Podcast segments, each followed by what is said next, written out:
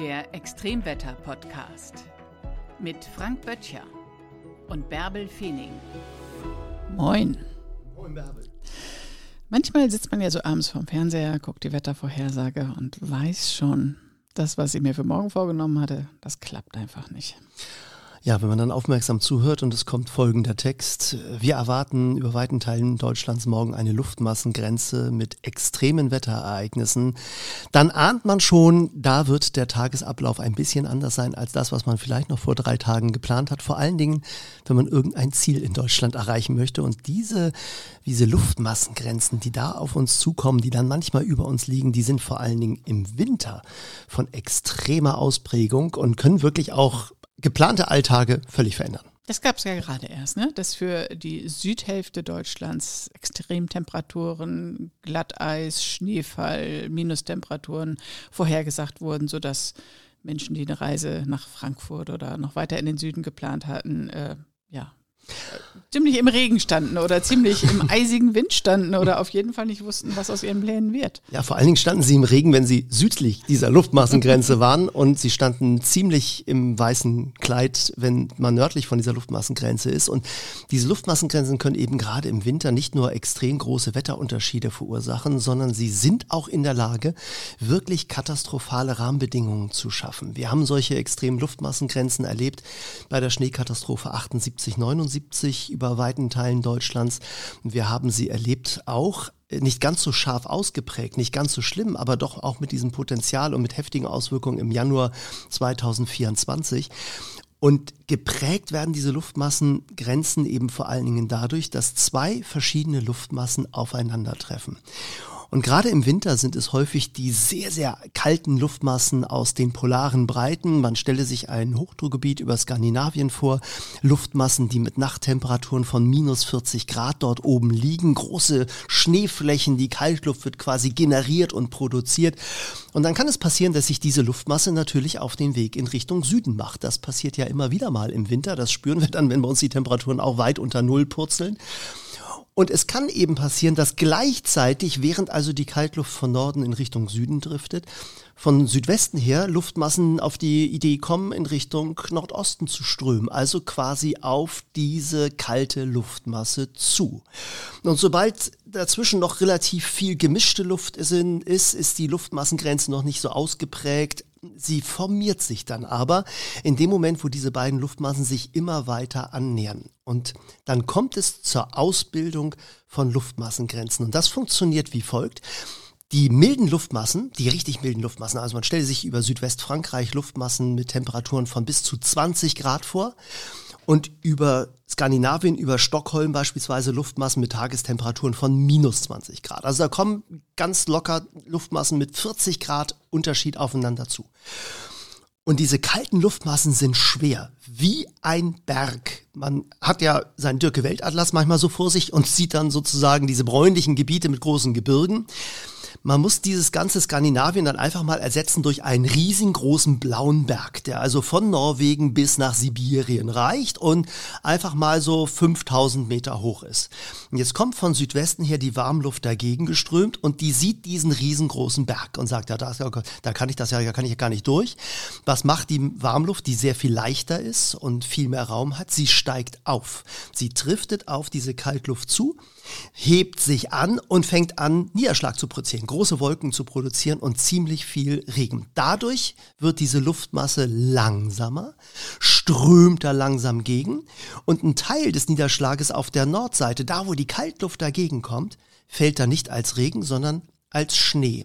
Und das ist interessant. In dem Moment, wo nämlich anfängt, ein Teil dieser Luftmasse an der Grenze Schnee zu produzieren, verschärft sich diese Luftmassengrenze.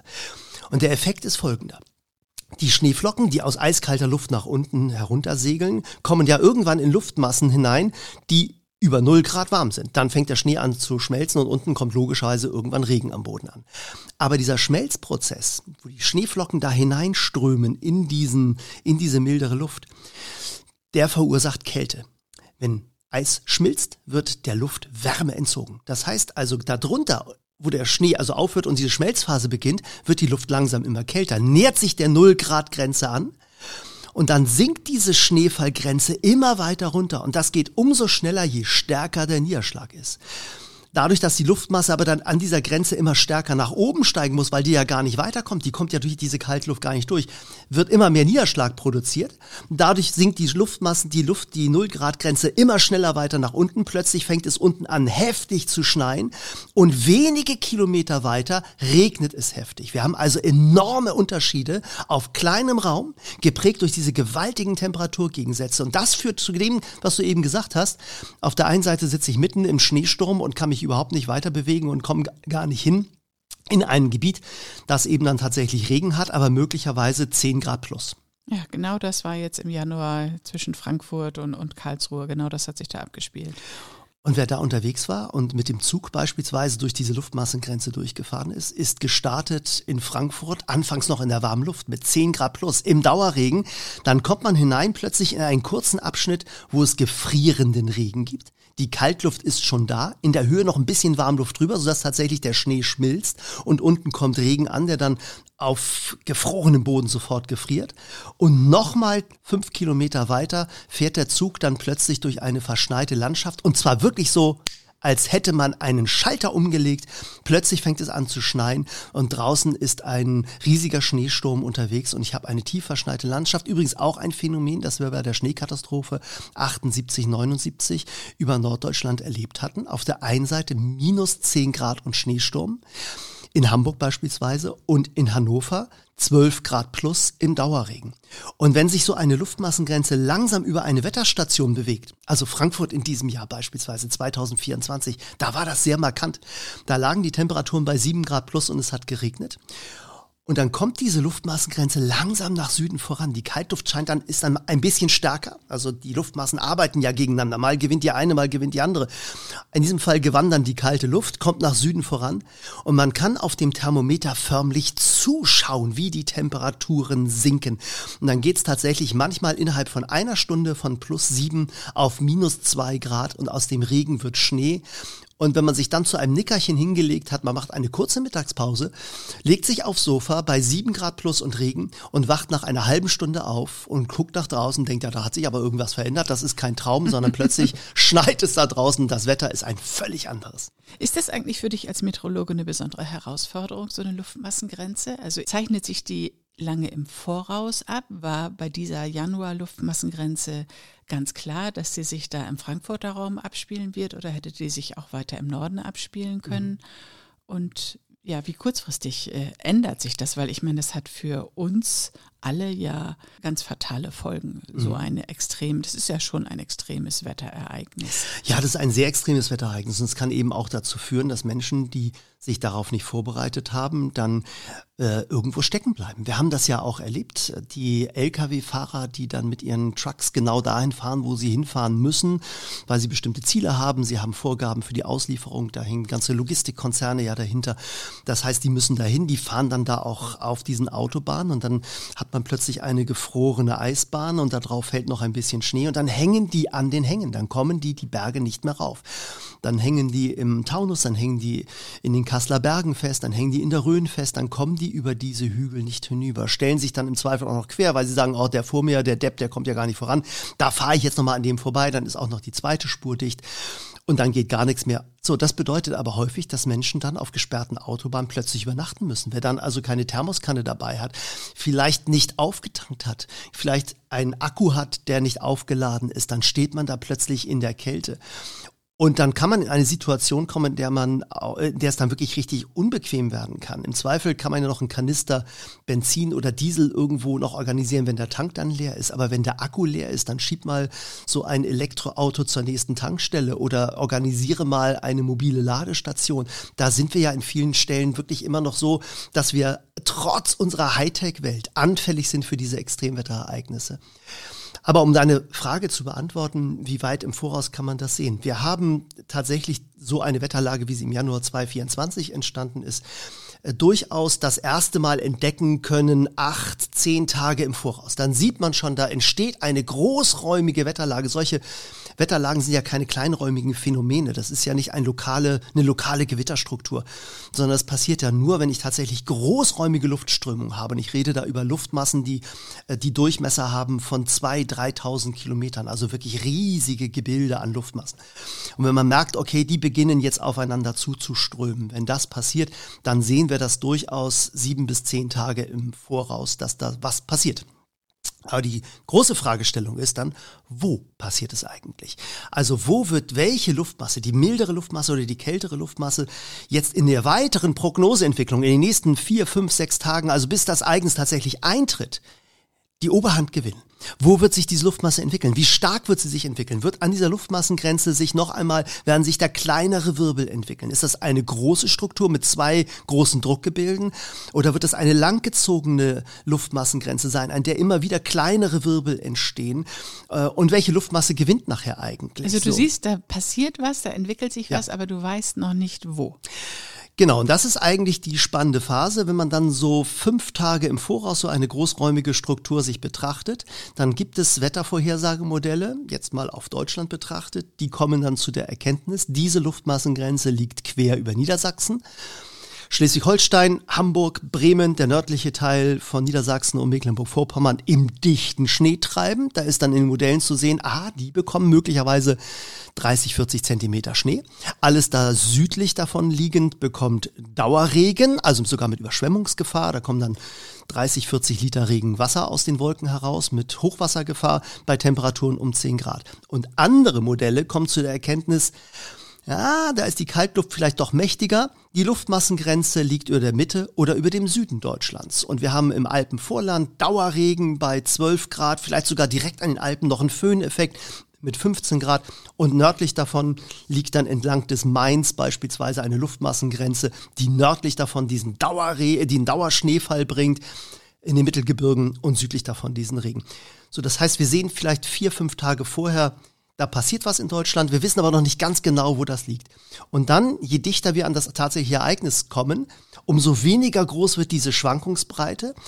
Man weiß dann zwei, drei Tage vorher, würde ich sagen, ungefähr auf 150 Kilometer genau, wo es passiert und auf 24 Stunden vorher sicherlich auf etwa 50 Kilometer genau, wo es passiert. Das heißt also, dann ist nicht mehr die Frage, ob es passiert, da ist dann klar, das, was passiert.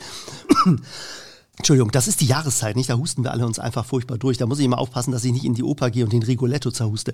Jedenfalls, das sind dann Wetterphänomene, äh, bei denen wir dann, je näher wir rankommen, umso genauer wissen, wo es passiert. Und äh, wenn wir es dann am Tag vorher sehen, dieses Wetterereignis, dann ist klar, äh, welche Region das auch treffen wird. Naja, für denjenigen, der Pläne hat, ist das natürlich schon echt sehr kurzfristig. Ne? Ja, und es kann dann immer auch noch einige überraschen. Viele, die dann sagen, ich habe sowas ja auch noch nie erlebt. Also viele sind in solchen Luftmassengrenzen auch noch nicht gewesen. Also haben dann ganz klassisch auch mal schlechtes Wetter und Dauerregen erlebt. Aber haben vielleicht noch nicht erlebt, wie im Winter so eine Luftmassengrenze Auswirkungen hat tatsächlich auf den Alltag, weil man eben zufällig gerade da noch gar nicht durchgefahren ist, vielleicht auch noch nicht so lange seinen Führerschein hat und manchmal ehrlicherweise sogar noch mit Sommerreifen unterwegs ist bei so einer Wetterlage. Auch das passiert ja, weil wir ja gelernt haben, die Winter werden ja seltener so richtig kalt äh, dann spare ich mir das nur auf und dann mache ich dann meine Winterreifen im Januar, wenn es dann richtig schlimm wird, aber dann wird man manchmal davon auch überrascht. Und dann gibt es eben manchmal äh, einige, die sagen, ja, damit habe ich gar nicht gerechnet. Das sind dann so klassische O-Töne, die wir dann abends dann auch im Fernsehen hören. Ja, ich habe schon gewusst, dass das Wetter schlecht wird. Aber dass es so schlecht wird, nein, damit habe ich überhaupt nicht gerechnet. Und deshalb immer, wenn wir von starken Luftmassengrenzen reden über Deutschland, dann ist es wichtig, die Erwartungshaltung zu haben, oh, das kann wirklich unangenehm werden. Und man selber, das darf man ja immer nicht vergessen, gehört immer zu den besten Autofahrern, aber die anderen können ja meistens nicht so gut Auto fahren wie man selbst. Ja, ja, wobei ich aber tatsächlich auch das Gefühl habe, dass dieser Winter mal wieder ein Winter ist. Ne? Also in den vergangenen Wintern stimmte schon die Wahrnehmung, dass äh, Winter in einem Tag abgehandelt wurde, aber dieses Jahr ist es anders. Trotzdem äh, scheinen Luftmassengrenzen doch tatsächlich selten zu sein, denn du hast gerade gesagt, der Winter 78, 79 war vergleichbar. Also ist es wirklich so selten, dass so eine Wetterlage vorkommt? Ja, also dass so ganz großräumige Luftmassen gerade im Winter aufeinander zutreffen, dass wir auf der einen Seite wirklich starke Schneefälle haben, auf der Südseite sehr, sehr milde Luftmassen mit sehr hohen Temperaturen. Also da spreche ich dann über Wintertemperaturen um 15 Grad. Und in der Mitte diese Grenze mit Eisregen, mit gefrierendem Regen, wo dann eben auch Flughäfen gesperrt werden. Das war ja jetzt im Winter 2024 auch der Fall, dass wir dann der Flughafen Frankfurt dicht gemacht werden musste, weil dann Landungen gar nicht so gut möglich sind. Landungen gehen dann meistens noch, aber Starts, man muss die ganze enteisen Vereisung haben und so weiter. Großer, großer Aufwand, auch höheres Risiko. Solche Wetterlagen mit so extrem großräumigen Luftmassen, Grenzen über Mitteleuropa, auch im Winter sind eher selten. Der Grund dafür ist, dass üblicherweise die kalten Luftmassen aus Skandinavien mit den durchziehenden Tiefdruckgebieten über Mitteleuropa eher nach Osteuropa gezogen werden. Also die eiskalten Winterluftmassen, die neigen eher im Winter dazu, dass sie in Richtung Russland, in Richtung Sibirien weiterziehen und dort dann die wirklich extreme Kälte äh, produzieren. Aber wir haben seltener den Fall, dass diese besonders kalten Luftmassen dann aus Skandinavien herüberziehen in Richtung Südwesten, Dänemark erreichen, Deutschland erreichen und sogar natürlich manchmal sogar über die Benelux-Staaten bis nach Frankreich hinwegdriften. Also diese Wetterlagen sind doch wirklich nicht so häufig und gleichzeitig muss ja dann eben auch noch die sehr milde Luftmasse von Südwesten dagegen strömen. Insofern die Frage, äh, die du gestellt hast, ja, es sind extreme Wetterlagen und sie sind im Winter besonders extrem, wenn die Luftmassen große Temperaturunterschiede aufweisen, aber extrem heißt eben auch häufig extrem selten, nicht nur in der Auswirkung extrem, sondern auch extrem selten. Und so ist es bei diesen großräumigen Luftmassengrenzen auch, die treten nicht allzu häufig auf. Im Sommer merken wir die großen Unterschiede nicht so sehr. Da gibt es eben nicht den Schnee auf der einen Seite, den Regen auf der anderen Seite. Auch äh, letztlich das äh, A-Hochwasser war geprägt von einer Wetterlage, die auch eine Luftmassengrenze hatte. Wir hatten diese sehr feuchte subtropische Luft von Süden hereingeströmt, die dann an der kälteren Luftmasse im Norden liegen geblieben ist. Und da hat es dann einfach überall Dauerregen gegeben, weil im, im Sommerhalbjahr üblicherweise, das ist auch so ein Erfahrungswert, ja nicht so viel Schnee in der Mitte Deutschlands fällt. Aber, aber äh, man hat eben dann nicht diese ganz großen Wetterunterschiede. Gleichwohl eben Luftmassengrenzen auch dann Extremwetter produzieren können. Im Ahrtal haben wir es gesehen, über 300 Liter Regen pro Quadratmeter innerhalb weniger Stunden und das großflächig. Also solche äh, Gebilde sind eben auch im Sommer durchaus in der Lage, Extremwetter zu produzieren. Also immer, wenn man im Wetterbericht, im abendlichen Fernsehen, im Radio oder von je, allen Expertinnen und Experten, die dazu was sagen, hört, wir erwarten in Deutschland eine sehr stark ausgeprägte Luftmassengrenze, dann sollte man sehr gut überlegen, wie und wo man sich bewegen möchte. Auf jeden Fall. Das war der Extremwetter-Podcast mit Frank Böttcher und Bärbel Feening.